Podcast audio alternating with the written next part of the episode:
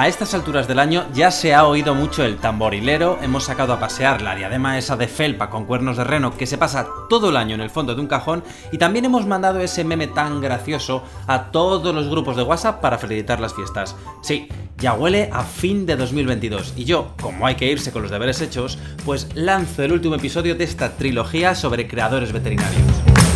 Bienvenidos al episodio 40 de Un veterinario, divulgación veterinaria. Creadores de contenido, tercera parte.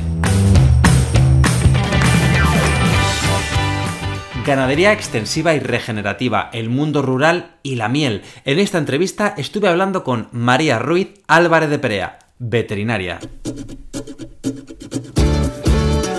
Bienvenida María. Hola, buenas, Víctor. Muchísimas gracias por, pasarte a, a, compartir este ratito en el podcast. Y para empezar, ya sabéis, primero las presentaciones. ¿Quién es María fuera de Internet? Yo soy una chica de 26 años, eh, de un pueblo muy pequeño, con mucha empatía por la naturaleza. Me encanta el campo y luego desde lo personal pues soy una persona muy inquieta, entusiasta, curiosa, mmm, siempre con ganas de aprender me gusta preguntar por quiénes somos fuera de Internet porque quizás hay factores comunes en los perfiles de gente que empieza a divulgar en redes. No sé, yo te dejo ahí la pregunta para que tú te cocines tus respuestas. ¿Y quién es María de la Serranía en Internet? María lo que hace es divulgación científica sobre eh, pues ganadería extensiva, regenerativa, sobre las zonas rurales, la procedencia de los productos y cómo identificarlo en lo que es el papel de la veterinaria, pero siempre conservando mi, propia esencia personal. Ese, ese, mundo, ese mundo rural al que quieres dar visibilidad. ¿Y cuál es el, momento, ese, ese día en el que dices, ese día decisivo en el que dices, yo esto lo tengo que compartir en Internet, me voy a abrir un perfil de redes sociales y voy a empezar a publicar y a divulgar lo que, lo que hago y el mundo rural y la veterinaria? ¿Cuándo Háblanos de ese momento. Yo al conectarme a Internet veía que había mucha ignorancia sobre diversos temas relacionados con la ganadería y también sobre el, mundo rural. Entonces, claro, yo quería abrir esta cuenta durante mi grado de veterinaria, pero como bien sabes, no tenía tiempo libre, la verdad, porque realmente esta, la creación digital lleva mucho tiempo y mucho esfuerzo. Yo empecé mi actividad cuando estábamos confinados con el COVID-19 pero realmente empecé a ser más activa hace exactamente un año, cuando me fui a hacer práctica a Irlanda del Norte, ya que también esto me sirvió para distraerme y, también para enfocarme en, los temas que me gustan, ya que allí estaba sola, entonces tenía también más tiempo para dedicarlo a esto. Y además lo que comentas de que lo, que lo que divulgas siempre intentas que sea muy contrastado, y eso es verdad que como profesionales el contrastar tanto la información para hacer esas publicaciones yo creo que te ayuda a crecer profesionalmente, a tener un poco esos, esos estándares de calidad con lo, que, con lo que divulgas y también en tu trabajo. Al final, eh, lo que buscas son documentos científicos eh, de muchísimas publicaciones, todo muy actual y muy contrastado. Entonces yo leo muchísimo sobre los temas que me interesan, que realmente es como estoy aprendiendo de estos temas, porque en mi grado a lo mejor sobre ganadería extensiva no he aprendido tanto de este tema concreto, me refiero de esta forma he ido aprendiendo muchísimo. Y también que, que es eso, que yo veo en internet mucha información, pero es que hay algunos datos que se nota que no están contrastados y que no son fiables. Y la verdad que tenemos que tener mucho cuidado al consumir mm, esta información en internet porque no, no nos podemos fiar de lo primero que leemos. El rigor científico es importante y no todo vale, y esto me lo están confirmando en sus entrevistas todos los creadores que están pasando por el podcast. Tras cada contenido que se sube a internet, con cierto rigor, evidentemente, hay mucho tiempo detrás de análisis y lectura para poder procesar la información y después reconvertirla a un formato más accesible y atractivo para el público. Pero seguimos con María porque llegamos a una parte muy dulce de esta entrevista. Llegamos a la miel ella estuvo realizando unas prácticas en el Laboratorio de Apicultura de Tesalónica. Vamos a escucharla. Decidí irme al laboratorio, eh, a este laboratorio, por recomendación de algunos profesores míos de la Universidad de Córdoba. Porque claro, en Grecia hay una gran producción de, de abejas y domésticas y también de, de miel y otros productos procedentes de colmena. ¿Y por qué, por qué ese interés en, la miel? Porque es verdad que en la carrera no sé si ha cambiado mucho la cosa desde que yo estudié, pero tampoco hay una gran profundización como en otros temas de la veterinaria. ¿De dónde viene ese, ese interés en la apicultura? Pues a mí es que me encanta la, apicultura. Yo no lo, no lo, conocía de antes. Eh, yo soy de un pueblo muy pequeño de la Sierra de Málaga y aquí hay mucha producción apícola. Y siempre había escuchado que había apicultores por la zona y eso, y había visto muchas colmenas pero en mi familia no producimos. Eh, yo puse una, una colmena en mi campo. Mm, la regaló mi madre porque se la pedí para el regalo de cumpleaños. Y estuve ya aprendiendo por mí misma. Y a partir de ahí cada vez me fue gustando más la apicultura, aparte de también realizar la asignatura de apicultura, que es que mm, me abrió otro mundo diferente. Eh, te das cuenta de lo bonito que es el tema de las abejas, unos insectos que, dices tú, bueno, como que no, conocemos mucho de ellos, pero realmente es muy interesante todo, mm, todo su comportamiento, toda la producción que realizan, los productos, la pila de beneficios que nos dan a los, a los demás seres vivos, su importancia con la biodiversidad. Son tantos beneficios y tan interesante que yo he seguido en este mundo aprendiendo. Y hay una cosa que me ha llamado mucho la atención sobre la que también hablas, la apiterapia y las bacterias resistentes. Y eso dentro de esos usos realmente es algo muy desconocido y que quiero que nos cuentes un, poquito de aquí. Como tú bien sabes, ahora mismo utilizamos muchos medicamentos sintéticos, pero nos hemos olvidado de, de la etnoveterinaria, ¿no? Esa ese uso tradicional de otro, de plantas y de otro, otra sustancia que nos ofrece la naturaleza para poder tratar los animales. Con respecto a la miel, tiene más de 200 componentes, los cuales actúan de forma tanto aditiva como sinérgica y eh, realizan una serie de, vamos, de reacciones químicas que lo que hacen es actuar de forma antibacteriana, alterando la estructura de las bacterias, su comunicación, la reproducción de las bacterias de múltiples formas, lo que hace que esas bacterias tengan muy poco riesgo de generar la resistencia. Bueno, y aparte también la miel, por ejemplo, tiene propiedades antiinflamatorias y antioxidantes, que también son muy importantes eh, para la salud. Y te quería preguntar por una en particular, que yo me acuerdo que la miel es lo típico que cuando eres pequeño te dicen, tienes tos, te dicen, tómate un vasito de leche con miel. Y yo me acuerdo que una vez estudiando la carrera ponía, la miel es antitusígena porque afecta los receptores de no sé qué. Y eso dices, ostras, qué interesante. Eso, es así, ¿verdad? Lo recuerdo yo bien. Sí, sí, eh. de hecho hace poco tiempo estuve leyendo un documento científico de esto y, y contaba que afectaba a nivel cerebral, actuaba. Son una serie de de conceptos muy interesantes y que desconocemos generalmente. Qué bueno, Qué bueno. Y también hablas mucho de ganadería extensiva, el sector de la producción animal. ¿Qué pasa con todo esto? ¿Dónde, ¿Cuáles son los problemas, los retos de lo que nos hablas en tu Instagram? cuéntanos un poquito. Yo quería dar voz a la ganadería extensiva, a las zonas rurales, porque, como bien sabemos, en nuestro país cada vez hay menos pueblos, hay más despoblación con ello se desconoce más la producción de los alimentos y también, eh, como te he comentado antes, yo veía mucha ignorancia en, redes sociales, en Internet, relacionadas con la ganadería, por ejemplo, que es, lo que yo puedo aportar más desde el punto de vista de, de la veterinaria, ¿no? Y yo quería dar voz a la ganadería extensiva, dar voz a sus beneficios, a las zonas rurales, para que así se conozca y que haya gente también que considere el poder mantenerse en zonas rurales y realizar otras actividades o simplemente volver de las ciudades a los pueblos, que también es posible. Efectivamente, y de eso hablaremos más adelante, que tengo preparadas unas, unas preguntas, pero es verdad que aparte de todas estas iniciativas, un poco estos temas veterinarios, también hablas mucho de todo lo rural, y hay una, un par de cosas de las que quería hablar que a mí me han gustado mucho, que es la rural por Navidad, que has cogido productores locales un poco diciendo, venga, comprad cosas del pueblo, de cercanía, que tengan valor, centrados un poco que a lo mejor cerca tenemos cosas interesantes que no estamos mirando. Háblanos, háblame un poquito de, esto, Rural por Navidad, ¿qué tal está funcionando? Tuve esta idea de hace mucho tiempo, la he empezado estas Navidades una compañera que se llama Paula, que también es veterinaria y hace divulgación en redes sociales, me comentó, María, ¿por qué no, no creas el hashtag de regala rural por Navidad y así te ayuda a llegar a más gente?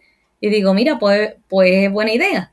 Yo tenía mm, la idea de, que se conociera y de promover el consumo de mm, productos procedentes de zonas rurales, no solo de productos, sino también de servicios y que toda la cadena de producción se realice en zonas rurales, que es lo que realmente le da a esa zona la mayor rentabilidad económica. Claro, al, imagino, al quitar todos esos intermediarios, que al final directamente el productor al consumidor, pues esa, esa cadena es más corta y mm, eh, el valor se reparte entre, entre menos gente, ¿no? Imagino. Claro, que tanto la procedencia de la materia prima como la elaboración de, la, de las mismas se realice en las zonas rurales. Estamos cada vez siendo más inconscientes de, de lo que consumimos y de, lo necesaria, de lo innecesarias que son las cosas que consumimos. Y estamos olvidando el apoyar con nuestro consumo actividades como estas, que son las que son realmente las personas que nos dan de comer todos los días y de los que dependemos cada día. Estos productores pequeños están desapareciendo y es que esto no puede seguir así. Tenemos que, que apoyar a estos pequeños productores que realmente son los que están viviendo en zonas rurales, que, por ejemplo, en el caso de la ganadería extensiva, son los que están manteniendo mayores áreas de, la naturaleza, de mayores áreas forestales y, vamos, exteriores, me refiero. Eso es lo que comentas de esa, esa ganadería regenerativa, ¿no? Extensiva, que además ayuda a mantener un poco los ecosistemas. Claro, el, el hecho de la ganadería extensiva es que se realice con un manejo correcto. Todos decimos, tenemos que apoyar la ganadería extensiva, por supuesto, pero obviamente lo más importante también es el manejo que se realice de esa ganadería. No queremos ni infrapastoreo ni sobrepastoreo. Lo que queremos es un equilibrio para así poder obtener los máximos beneficios. Sí, sí, que no, no, es, no es soltar ahí a cuatro cabras que hagan lo que les dé la gana. Es una cosa estudiada, ordenada, que aporta sus beneficios y que eso está. Eso, eso se sabe y está, está contrastado.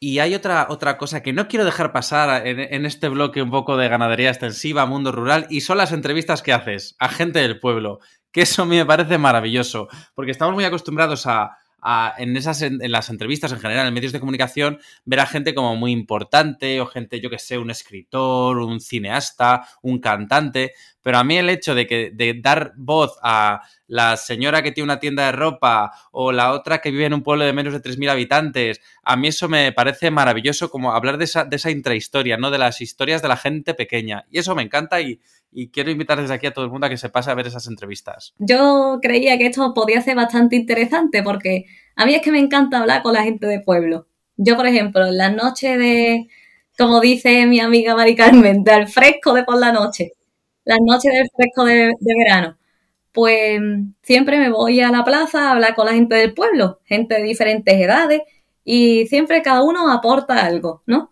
Y te das cuenta de muchas cosas de muchas visiones que tienen estas personas que llevan viviendo los pueblos años y años. Entonces yo creí que era bastante interesante hablar sobre diferentes aspectos de los pueblos mediante la entrevista de estas personas. Sí, y hay una parte que me encantó, que, fue cuando hablas el tema de esto de salir a la fresca, hablar con la gente, y me sorprendió algo en lo que yo no había pensado, que, que dijo, creo que era la entrevista con Mari Carmen, que decía, y es verdad que desde que está Netflix, la gente ya no sale a la calle a hablar. Es que hay como menos gente para hablar. Es como antes era genial y ahora ya, bueno, pues la cosa está un poco de capa caída por, porque la gente se va a su casa a ver las series.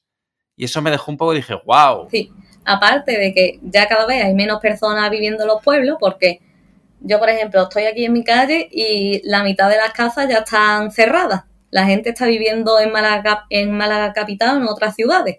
Entonces, aparte de esto, es que la gente ya, como está tan unida a las tecnologías y eso, pues prefiere hacer otros planes, quedarse en casa viendo películas o lo que sea.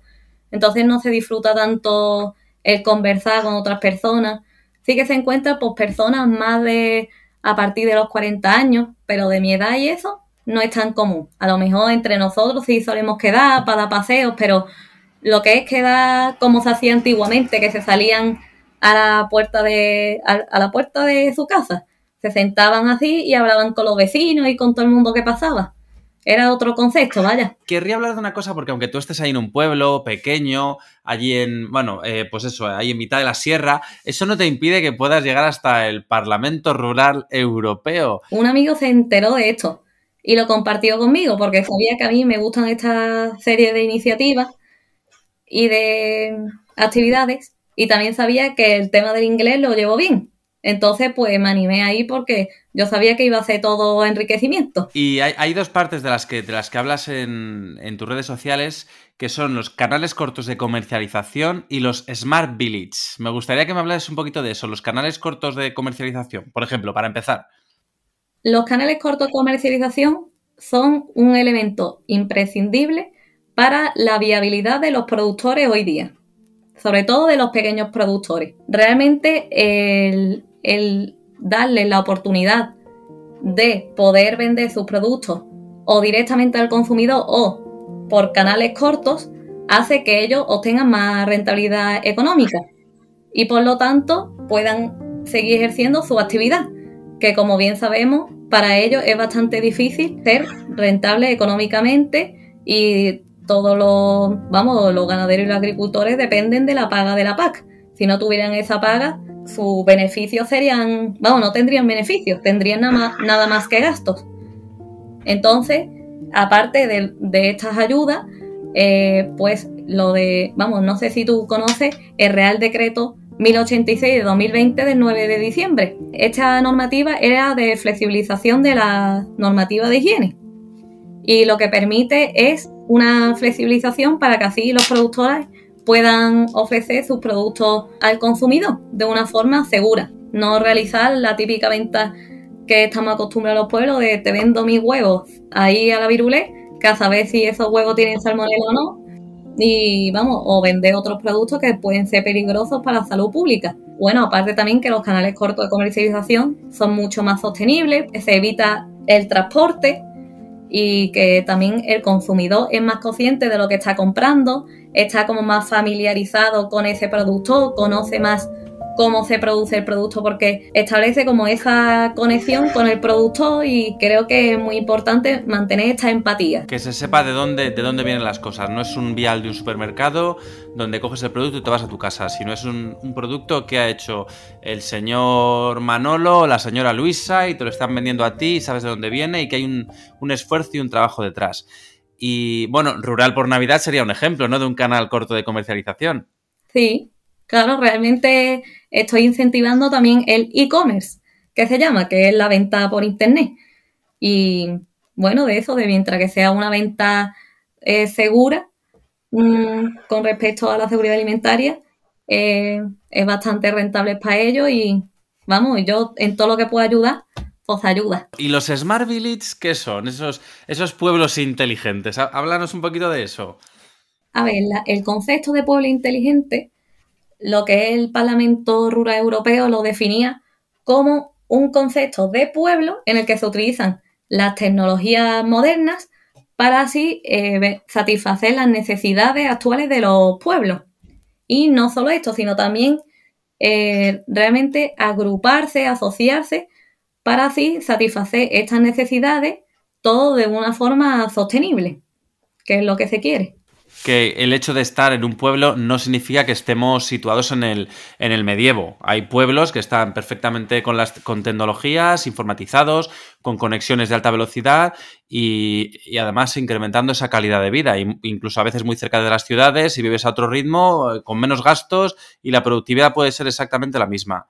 Es verdad que a veces tendemos a pensar que los pueblos, bueno, pues que no, no, que están a lo mejor anclados en otra época y no tiene por qué, no, tiene por qué ser así. No, a mí el ir al Parlamento Rural Europeo me cambió totalmente el concepto de pueblo. Mira que yo soy de un pueblo, pero es que aún así me abrió más la mente porque fuimos a visitar diferentes pueblos con una excursión que, hicimos a diferentes Smart Villages de, allí de Polonia y fue muy interesante porque te das cuenta de, la pila de, de, opciones que te da el pueblo Mm, de la pila de iniciativas que se pueden realizar y creo que es bastante interesante, incluso más actualmente porque hay ayudas como las ayudas líder, hay subvenciones económicas que facilitan más las actividades y mm, el abrir nuevos negocios en los pueblos. Que es que mm, tenemos que cambiar ese concepto de pueblo y renovarlo porque actualmente sí que es posible tener una vida diferente en los pueblos, solo que se necesita gente proactiva, gente que se asocie y que busque, pues eso, satisfacer las necesidades del pueblo y también que el pueblo hace su voz y diga qué, qué necesita porque si no se dice que se necesita, nunca se podrá satisfacer sus necesidades. Y vamos a entrar en ese, en ese bloque de comunicación. Y a mí me gustaría preguntarte, eh, sobre todo tus publicaciones. Hemos estado hablando de que, bueno, mantener una vida de estudiante en últimos años de carrera, con un perfil de redes sociales, con a lo mejor cuando estás con las prácticas, con el, con todos los trabajos de fin de grado, es difícil. Y a día de hoy, a mí me gustaría saber, ya que eres veterinaria y con todas las letras ya 100% ahí en el mundo laboral, ¿tienes un calendario editorial? ¿Cómo te organizas para, publicar? ¿Cómo, ¿Cómo, lo haces tú en tus perfiles? No me organizo, lo que es la, por calendario. Sí que es verdad que con el tema de de, la creación digital, lo que se recomienda es realizar un calendario y haciendo publicaciones con una cierta frecuencia. Yo decidí no realizar esto por ahora, hasta que mi vida sea más estable, porque claro, yo sobre todo empecé a ser más activa hace un año, estaba acabando el grado, haciendo el rotatorio, yéndome de práctica a un lugar, luego que si las eran muy prácticas. Entonces yo cuando llegue a una estabilidad comenzaré a, a publicar con la frecuencia más adecuada. Y una cosa que me interesa mucho también a todos los, divulgadores y creadores de contenido que estoy entrevistando es saber si cuando comenzaste a, publicar este contenido, si tenías conocimientos de edición o fue a las bravas de empiezo y como, como salga. Mira, yo cuando era chica grababa películas con mi hermano, ahí en la plaza de abajo de mi pueblo. Y, y sí que editábamos con Windows claro, algo diferente a lo que hago ahora mismo con las redes sociales, porque yo lo edito o con la aplicación de Instagram o con CapCut. Con respecto a redes sociales, yo no tenía formación previa. Lo único que tenía era, pues, simplemente que la había usado anteriormente y ya está. Y, y ya yo por mi cuenta me he ido formando. También de divulgación científica, me he hecho un curso, y luego pues yo preguntando a otros creadores de contenido para que me den algunos consejos mm, por mi cuenta, vaya. Sí, que no no ha sido una, limitación el no tener conocimientos de, edición a día, a día cero, a lo mejor haber hecho pocas cosas, que al final lo que, un poco lo que, lo que siempre comentamos, que se va aprendiendo por el camino, vas aprendiendo a andar andando. Y hay una, una, cosa en esa primera publicación que hiciste que me ha gustado mucho, me ha parecido muy bonito y yo te quería preguntar, porque pones que, bueno, que lo hacías un poco por encontrar unas respuestas y me gustan mucho las preguntas que planteaste. Y te quería preguntar a ver si has encontrado estas respuestas. Te voy a leer las que, las que yo he encontrado que ponías. ¿Tendrán los animales la oportunidad de vivir en plena naturaleza? ¿Qué comeremos en el futuro? ¿Cómo quedarán los montes, valles de esas sin animales que los pasten y mantengan? ¿Se seguirá utilizando el estiércol como abono? ¿Quiénes serán los agricultores y ganaderos? ¿Podrán subsistir con esta profesión? ¿Y cómo quedarán los pueblos en 20 años? ¿Y las ciudades? Son preguntas ¡pa! matadoras. ¿Has encontrado respuestas o sigues buscando la respuesta? Algunas de ellas creo que tengo la respuesta. Más, vamos, algunas positivas y otras negativas. Pero todavía no de todas. Te voy a preguntar una en concreto. ¿Cómo quedarán los pueblos en 20 años? ¿Qué piensas de esto? Esta pregunta es complicada, ¿eh? eh he, ido, a la difícil, he ido a la difícil. Sí. Eh, claro, en 20 años van a cambiar mucho las cosas. Supuestamente la población va a aumentar bastante, pero claro, ¿a dónde se van a mover la población? Yo creo que actualmente, tal y como están las cosas ahora, eh, la gente todavía no se plantea, mucha, mucha parte de la población no se plantea volver a los pueblos o quedarse. Entonces yo creo que las políticas tienen que cambiar muchísimo. Por eso yo también asistí al, Parlamento Europeo rural, porque yo quería ver cómo estaban siendo enfocadas estas políticas. Yo creo que tanto Europa como el Estado español y también los propios, bueno, pues las propias comunidades autónomas, los propios pueblos en sí, deben de fortalecerse y mm, también alzar la voz de las necesidades de los pueblos, porque mm, realmente la gente tiene otras necesidades o también busca eso, una estabilidad económica, que con producción ganadera y agrícola es que no se tiene. Tal y como estamos hoy, hoy en día, es que no es rentable, es que lo, están pasando bastante mal los productores, entonces hay que escucharlos más y, abastecer todas las, necesidades de toda la, de toda la población, de todas las edades. ¿Y hay, hay veterinarios en el, mundo rural que tú veas, que te que conozcas, que o faltan veterinarios en el mundo rural? Yo conozco a muchos veterinarios del mundo rural, pero sé que faltan más. sé que faltan. ¿Y qué edad tienen? ¿Qué, perfiles de edad tienen los veterinarios que, conoces? Pues jóvenes no conozco tantos, ¿eh? Más 40, 50 años. El tema de ser veterinario rural, esto también es un tema que da para hablar mucho. Sí. Ya llegando al final de nuestra entrevista, le pregunté por los retos que ella veía en torno a la comunicación veterinaria. Se debería de seguir hablando sobre los desconocimientos que se tienen en la población. Yo creo que hay que luchar contra esa desinformación. Creo que todavía tenemos mucho que trabajar en eso porque generalmente, al menos la gente joven, conoce datos que son erróneos de la producción animal, por ejemplo yo creo que todavía nos queda bastante por hacer y, reforzar la divulgación y animar a que más gente, más veterinarios se unan a esto porque es súper necesario. Efectivamente, hay que, dar, hay que dar visibilidad, hay que dar datos para que la gente tenga un, dibujo completo ¿no? de lo que está pasando y cómo es el mundo rural, dónde está la producción, que muchas veces eh, desde las ciudades es verdad que no, no, nos quedamos muy en lo superficial, en que el producto nos llega a la mesa, pero todo lo anterior lo desconocemos o nos lo inventamos, que también lo que estás comentando, que tenemos datos que no se ajustan demasiado a la realidad. Y para esto está tu trabajo, para dar un poco visibilidad a todos estos temas. María podéis encontrarla en LinkedIn con su nombre y apellidos y en su Instagram como arroba María de la Serranía. Los enlaces, como siempre, te los dejo en la descripción de este episodio. Te quiero agradecer muchísimo el, haberte pasado por aquí a, dar a conocer un poco tu trabajo, dónde estás, a hablar del mundo rural e invitaros a que, a que sigáis a María en sus perfiles de redes sociales porque, porque da información de mucho valor, hay mucho esfuerzo detrás y es, es información que, que aporta mucho. Así que os, invito a que, a que la sigáis. Y nada, muchísimas gracias por pasarte por el podcast y seguimos divulgando. Muchas gracias a ti, Víctor.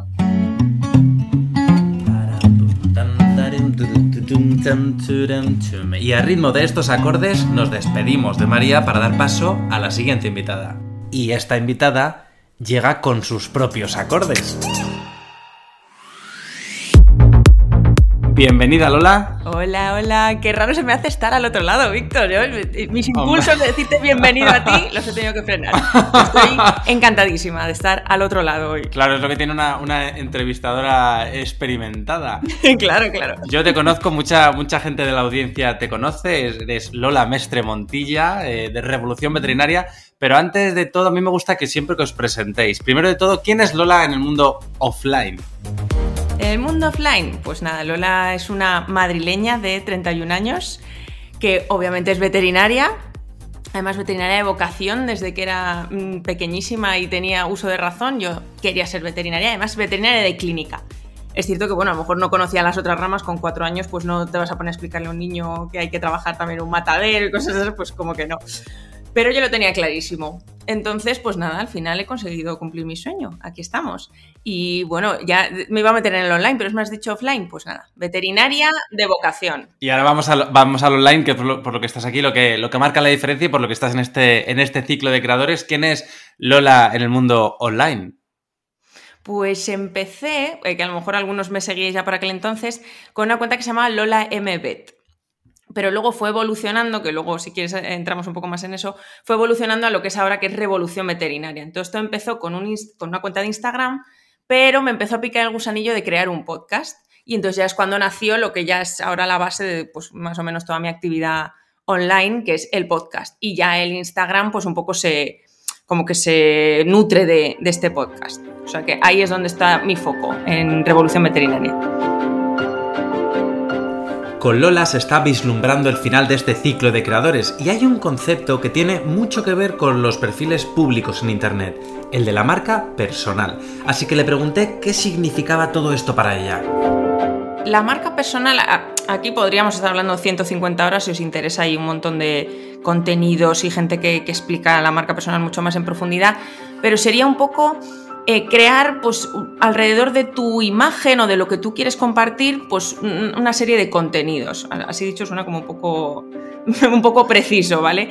Pero sería, pues, yo soy veterinaria, pues quiero comunicar X. Cada uno tiene un poco su seña y un poco su, su manera de, o sea, su contenido que comunicar, no tiene por qué ser simplemente de clínica, pero habrá gente pues, que querrá comunicar cosas sobre casos clínicos de clínica, habrá otros que querrán hablar de One Health, habrá otros que, em, querrán hablar pues, de otros temas, o cómo comencé yo, que fue marketing digital veterinario. O sea, figuraos cómo empezaron las cosas y cómo evolucionó. Entonces yo creo que es un poco el valor que tú quieres compartir con la gente, pero haciéndolo online. O sea, igual que tú a tu círculo cercano, pues te gusta hablar de no sé qué, pues eh, esto lo traspapelamos al, mundo online de las redes sociales. Entonces eso sería un poco para mí lo que es la marca personal, no tanto el enseño una foto que es algo así, salgo allá, sino eso que tú tienes que aportar, hacerlo un poco más grande a través de las redes.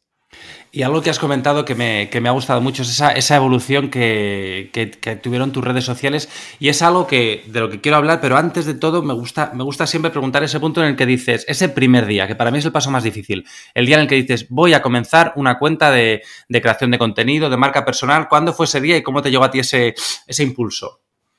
Pues yo por aquel entonces estaba trabajando de, comercial, que si seguís el podcast alguna vez lo, lo he comentado. Y a mí me faltaba como algo, a ver, obviamente pues no estaba haciendo lo que era mi vocación, entonces pues mis adentros estaban ahí un poco rugiendo en plan, te falta algo. Y a mí me parecía pues como que, en ese aspecto, que además yo me formé mucho en marketing y me, interesa un montón, pues como que podía aportar algo a, a los veterinarios. Entonces ahí fue un poco como que dije, pues a lo mejor podría hacer esto, pero tanto en la cuenta de Instagram como en el podcast os diré que el primer día fue de terror. O sea, qué horror, me van a ver, qué estoy haciendo, se van a reír de mí. Yo creo que eso nos pasa un poco a todos. Y con el podcast, bueno, la cosa fue evolucionando y, yo quería hacer un podcast, pero claro, de marketing digital me parecía, no, no, me llamaba el tema, como para hablar, yo tampoco soy una persona que ha estudiado marketing ni nada de eso. Y dije, pues voy a hacer un podcast. Igual el primer episodio dije, madre mía, esto no lo va a escuchar nadie, estoy hablando para, para mí misma. O sea, el primer día siempre es un poquito, un poquito tenso, pero siempre están esas ganas como de, él tiene que superarte las ganas al miedo a hacerlo. Y así fue. Y además algo que, porque hay muchas cuentas, hablando con otros creadores de contenido, cuentan que el contenido evoluciona un poco en función de la audiencia, vas, o sea, que no, no, es un camino preestablecido, no empiezas en un punto y no sabes a dónde vas a llegar. Pero es que en tu caso, además hay algo que evolucionó y es el propio nombre de la marca personal, porque antes era como una marca más asociada a tu persona, creo que era Lola Mbet, ¿puede ser? Sí, sí, sí y ahora tenemos una revolución veterinaria ahí con todas las letras. Entonces, ¿cómo fue esa transición de decir, voy a cambiar, la marca personal va a cambiar incluso hasta, hasta el nombre, el logo y, todo? Claro, el podcast siempre fue desde el primer momento, se llamó Revolución Veterinaria. Y ya cuando empecé a hacerlo, porque ahí, bueno, ahí en los primeros episodios los escucháis, os rebobináis hasta los primeros, hablo también de cositas de marketing digital, pero la base del podcast era pues hablar de esto de temas que nadie habla, temas polémicos, entrevistas a profesionales, o sea, como un lado de la veterinaria así más desconocido y como más empoderador. Entonces, como ya la base del, podcast era esa, me pareció como mucho más fuerte y me, empezó a interesar mucho más ese, ese lado, más que el marketing digital, entonces ya dije, Lola MB es más centrada en mi persona y creo que el mensaje del podcast es tan importante y tan potente que no tiene sentido como que sea yo la cara, o sea, el nombre de toda la marca. Por lo menos eso es una decisión personal mía. Entonces llegó a coger tanta fuerza para mí el podcast que dije, esto hay que cambiarlo todo. Como ya dejé un poco atrás el marketing digital y me centré más en eso, digo, tiene que cambiarse de nombre y tenemos que centrarnos en esto, que es donde está el punto potente. Y por eso lo cambié. Y además sin, ningún tipo de, miedo, ¿no? Que parece que al final hay unas reglas que seguir, pero realmente las reglas las ponemos nosotros. Y Para crear contenido en Internet hay veces que tenemos ciertas creencias limitantes y una de ellas es la falta de conocimientos técnicos en edición. Por eso, una de las preguntas más repetidas en este ciclo es la de si los creadores que se han pasado por el podcast tenían conocimientos en estas herramientas antes de empezar a crear contenido. Vamos a escuchar cómo vivió Lola sus comienzos técnicamente hablando. Pues eh, yo creo que como la mayoría de nosotros eh, somos autodidactas, desgraciadamente, sobre todo nosotros que somos veterinarios, pues no hemos estudiado nada relacionado con esto. Eh, entonces yo al principio como empecé con Instagram fue un poco más sencillo, entre comillas. Entonces nada, investigué pues formas de hacerlo sin complicarme, no hace falta aquí en los que nos escuchen, no hace falta que te pongas a aprender a hacer, usar programas de Adobe de diseño gráfico, tampoco lo requiere, o sea, no estamos haciendo un, yo que sé, un spot publicitario para Coca-Cola. Entonces, nada, busqué herramientas. Yo la que uso es Canva, que yo creo que la usa mucha gente, pero bueno, hay muchas opciones. Entonces estuve investigando y estuve al final yo soy muy prueba y error, me gusta toquetear todo, pero hay mogollón de contenidos de vídeos en YouTube, cuentas que te explican cómo utilizar Canva de, de pe a pa. Eso en cuanto a Instagram, pero totalmente autodidacta. Y luego en cuanto al podcast, y ahí sí me puse un poco más a investigar, porque digo, esto yo no tengo ni idea. Edición de vídeos sí que había hecho en antaño haciendo tonterías de estas de entre amigos, pero vamos, que mi nivel muy bajito pero edición de audio no tenía ni idea, ni de micrófonos, ni de, ni de cómo se cuelga un podcast, o sea, no tenía ni idea. Eso es que nos pasa a todos igual. Entonces, nada, me puse a investigar y lo mismo, pues buscando en internet, venga, no lo puedo colgar, comparando distintas plataformas y pues todo autodidacta totalmente. Te ves unos vídeos en YouTube y ya empiezas a probar. Y yo ahora mismo estoy usando Audacity para los audios, que es también una plataforma bastante sencillita y luego para, mm, bueno, para colgarlo en el, podcast en, la, vamos, en las plataformas de streaming, bueno, utilizo una plataforma que está como agregada a, Spotify. Pero vamos, que ha sido todo autodidacta, de nadie me lo explicó, pero, o sea, que veáis que las herramientas están ahí fuera, que no es tan complicado. O sea, si lo podemos hacer nosotros, lo puede hacer cualquiera. Y es verdad que lo que comentas, eso, eso sí que lo, quiero recoger un poco, que todo ahora mismo, a día de hoy, no pasa como hace 20 años, que quien quería hacer algo, que tenía que planteárselo, comprarse 300 libros, superaparatos, pero a día de hoy es verdad que Internet ha abierto las puertas a democratizado el, conocimiento y siempre hay un youtuber que te va a explicar desde cómo cambiar un tornillo, desatascar el váter o hacer un, editar un podcast o cómo subirlo o cómo hacer una edición con Canva, con Photoshop o con lo que sea. O sea, realmente ahora tenemos esa, esa se nos abre un, un mundo de, de, posibilidades increíbles. Solo hay que tener ganas y tiempo, evidentemente, que a veces nos falta un poquito de tiempo. Pero bueno, y otra cosa que has dicho que también que, que, no quiero dejarlo pasar. Eso que has dicho que al principio dices, Dios, subí mi primer episodio y dije, ¿quién va a escuchar esto? ¿Qué estoy haciendo? ¿Quién soy yo? ¿Qué hago aquí? ¿Podríamos decir, podríamos hablar del síndrome del impostor o no? Completamente, pues el síndrome del impostor que continúa, o sea, no, todavía no termina. Yo creo nos pasa a todos y, y el miedo a exponerse en redes, es lo creo que lo tiene todo el mundo de, de libro, pero al final es un poco como ese de ahí no me va a escuchar nadie. Mira, me da igual. Al final tienes un diálogo interno contigo y dices, me da igual, lo voy a hacer porque yo disfruto. Al final, si no disfrutásemos, no lo haríamos. ¿Y que le ayuda a tres personas? Pues ya son tres personas que has ayudado. O sea, no tenemos que agobiarnos con él. Es que no me van a escuchar tres millones de personas. Pues es que es lógico, si estamos empezando, pues al principio no te van a escuchar tres millones de personas. Ojalá el día de mañana sí. Pero yo creo que ese miedito lo podemos escuchar, pero tenemos que decir, no, al cerebro, cállate, lo voy a hacer igual. Efectivamente, y además hay algo que, que también yo, yo, lo pienso mucho y además lo, lo, comento mucho, que todo gran influencer, todo gran youtuber, todo gran podcaster, hubo un día que tuvo ese momento de decir, Dios, ¿qué estoy haciendo? ¿Por qué subo esto? Y hubo un primer episodio con cero escuchas y el segundo a lo mejor tuvo dos y el cuarto veinte y, y ahora están donde están, pero que al final muchas veces vemos el, el triunfo, pero no vemos todo ese, ese proceso y todo el mundo ha tenido un primer día de subir un Exponerse en redes sociales también es una plataforma de visibilidad a nivel personal y profesional, y en el caso de Lola yo lo he comprobado personalmente, porque primero la conocí en el mundo online y ahora trabajo con ella día a día codo con codo en la clínica. Así que para mí es un ejemplo perfecto de la conexión entre el mundo digital y el mundo online. Pero vamos a ver cómo lo ve ella, que es la invitada de la entrevista. ¿Crear contenido en Internet puede abrir puertas? Vamos a escuchar lo que, lo que ella me contó bueno, yo, tú, lo sabes, Víctor, en mi trabajo actual, ya, en modo gracioso que diría la gente, madre mía, que, o sea, ¿cómo puede pasar eso?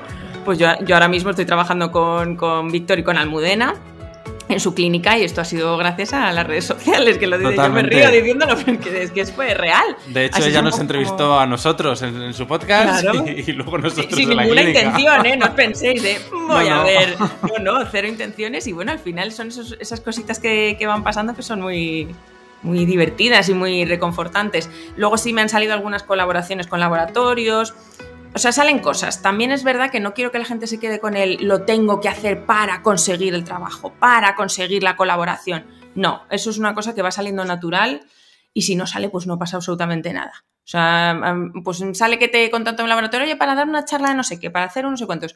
Fenomenal. Que no sale, pues tú sigues a tu historia porque no es tu foco el conseguir estas cosas. Efectivamente. Y mira, tengo un par de, un par de frases de, un libro de marca personal. El libro es Te van a oír de Andrés Pérez Ortega y las, te las quería leer y un poco que las comentásemos. Mira, hay una que dice lo siguiente, dice, cuando utilizas los medios de comunicación que tienes a tu alcance para divulgar ideas, transmitir conocimientos o ayudar a otros, también haces una promoción personal o profesional. ¿Qué piensas de esto? Sí, totalmente cierto. Es totalmente cierto. Al final es lo que decimos, como tú compartes tus valores, tampoco vamos a decir quién eres en esencia, porque el que se muestra en redes, la persona que no te conoce mm, personalmente al 100% no, es, no eres exactamente tú, pero al mm. final tú compartes tus valores, tus intereses y esto en el ámbito, pues sobre todo el nuestro, en el laboral, pues oye, mm, obviamente te pueden surgir oportunidades, puede haber gente que conecte contigo de, oye, pues mira, estoy de acuerdo, es que no sabemos las vueltas que nos trae la vida.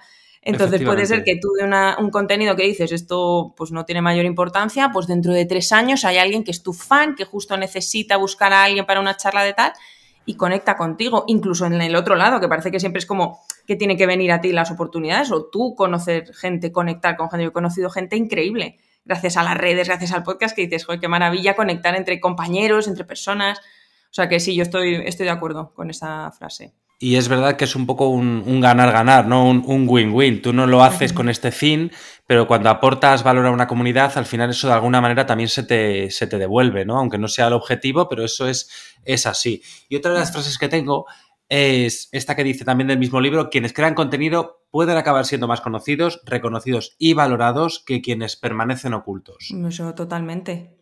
O sea, si no nos e, Esto es la, típica frase de los libros motivacionales de eh, si no lo intentas ya has fracasado. O sea, fracasar porque lo intentes es mil veces mejor que no, intentarlo porque directamente te quedas en, el mismo sitio que estás. Entonces, esto es lo mismo en redes sociales. Si no te muestras, obviamente no va a pasar absolutamente nada. Entonces, la gente que tiene este miedo, pues decir, pues inténtalo. ¿Y qué, es lo peor que puede pasar? Al final, los humanos siempre tenemos un terror atroz a, a fallar, a fracasar, a como que se ríen de nosotros que, no está, la gente no está en este punto, pienso yo, ¿eh? Que seguro que a ti te ha pasado también, Víctor, de sacar un contenido y decir, ha funcionado mal, entre comillas. Bueno, pues ya está. Al final tú también vas evolucionando con tu contenido de que cada vez lo haces mejor, cosas que te dan mejor, temas que te interesan más y no pasa absolutamente nada. Y además con todo lo de la, lo de la veterinaria dentro de este ciclo de creadores, que es un poco con veterinarios que crean contenidos un poco diferentes, que no tienen tanto que ver en clínica, que como que divulgan en ámbitos un poco menos, menos conocidos. Y esta frase que, hablando de que si creas contenido puede ser más reconocido y valorado y demás, creo que a nivel personal es importante, pero a nivel colectivo lo que decimos, cuanto más veterinarios haya divulgando las diferentes facetas, las diferentes regiones en las que podemos estar trabajando, creo que al final al, colectivo en general le, viene bien, que se, para que se conozca más un poco toda la extensión del trabajo, ¿no? El contenido de divulgación que crea Lola gira en torno a su podcast Revolución Veterinaria y sobre él estuvimos hablando en este bloque de nuestra entrevista. Vamos a hablar un poquito de, tu podcast. Ese podcast de entrevistas, temas, temas, polémicos, noticias. Bueno, ¿tú cómo definirías revolución veterinaria y el concepto revolucionario? Pues revolución, ya os digo que ha evolucionado. El punto que estamos ahora sería un podcast que te muestra un lado de la veterinaria desconocido o no tan conocido y que saca a la luz temas polémicos de los que casi nadie quiere hablar. Entonces, yo esta idea, que ya se ha terminado de formalizar ahora porque obviamente ha ido evolucionando, realmente es un poco egoísta, pero lo creé porque me pasaba a mí. O sea, yo era una necesidad que, digo, si es que si yo la tengo, la va a tener más gente.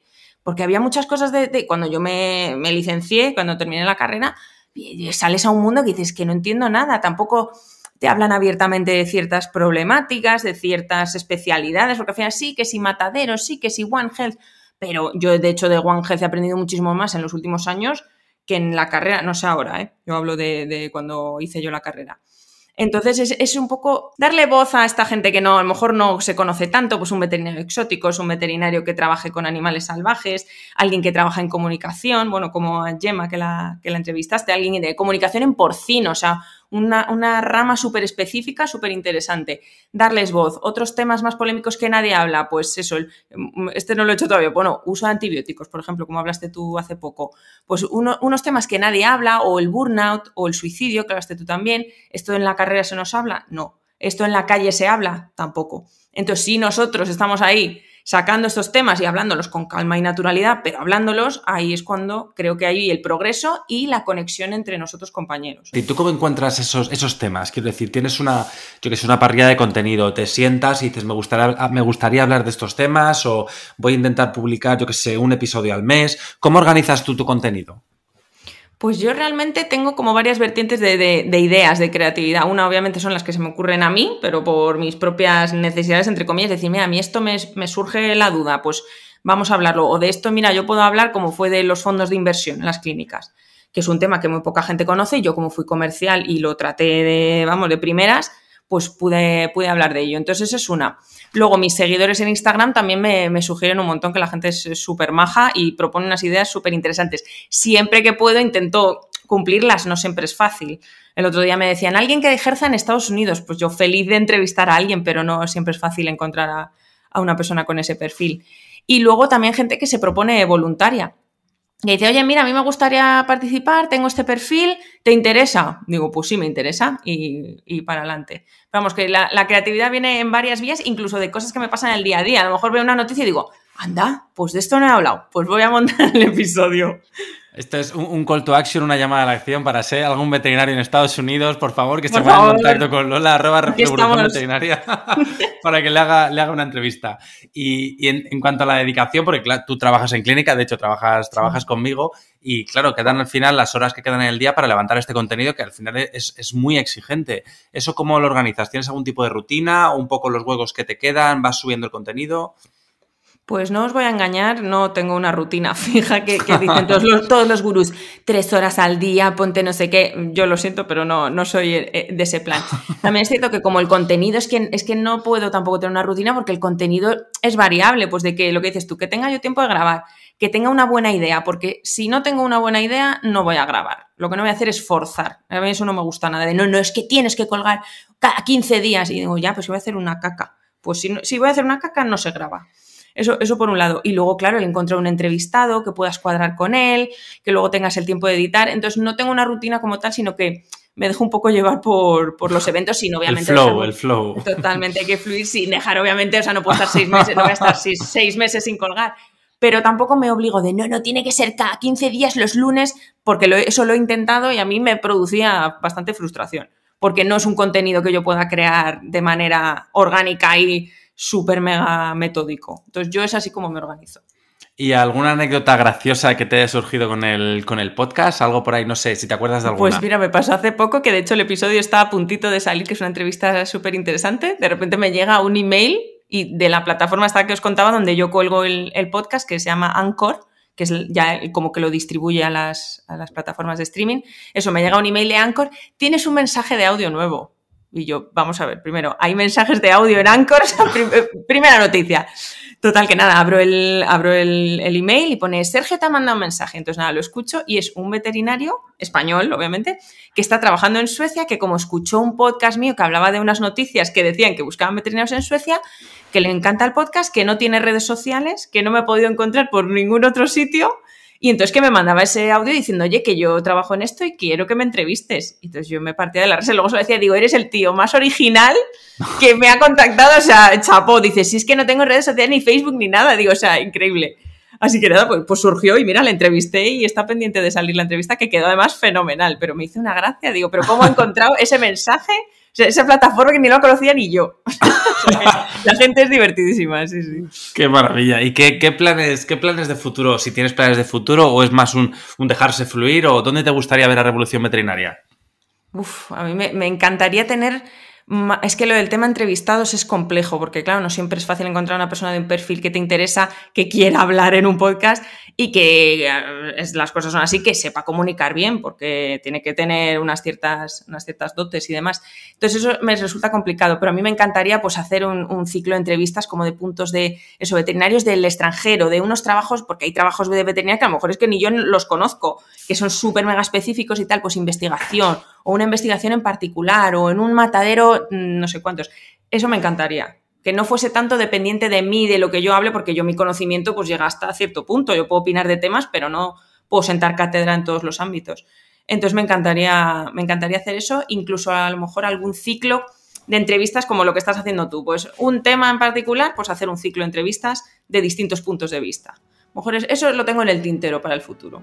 Ay, ay, pues nada, yo ya os, invito a todos a escribir a, Lola para ideas, para lo que surja, si queréis que os entrevisten, dar visibilidad a vuestros, a vuestros campos profesionales, pues nada, revolución veterinaria, ahí está. Y ya llegando al final, como es habitual en este ciclo, le pedí a Lola un mensaje final, ese minutito de oro para compartir con la audiencia. Bueno, divulgar, creo que tú y yo estamos de acuerdo, Víctor. en nuestro ámbito, el veterinario, yo creo que es primordial.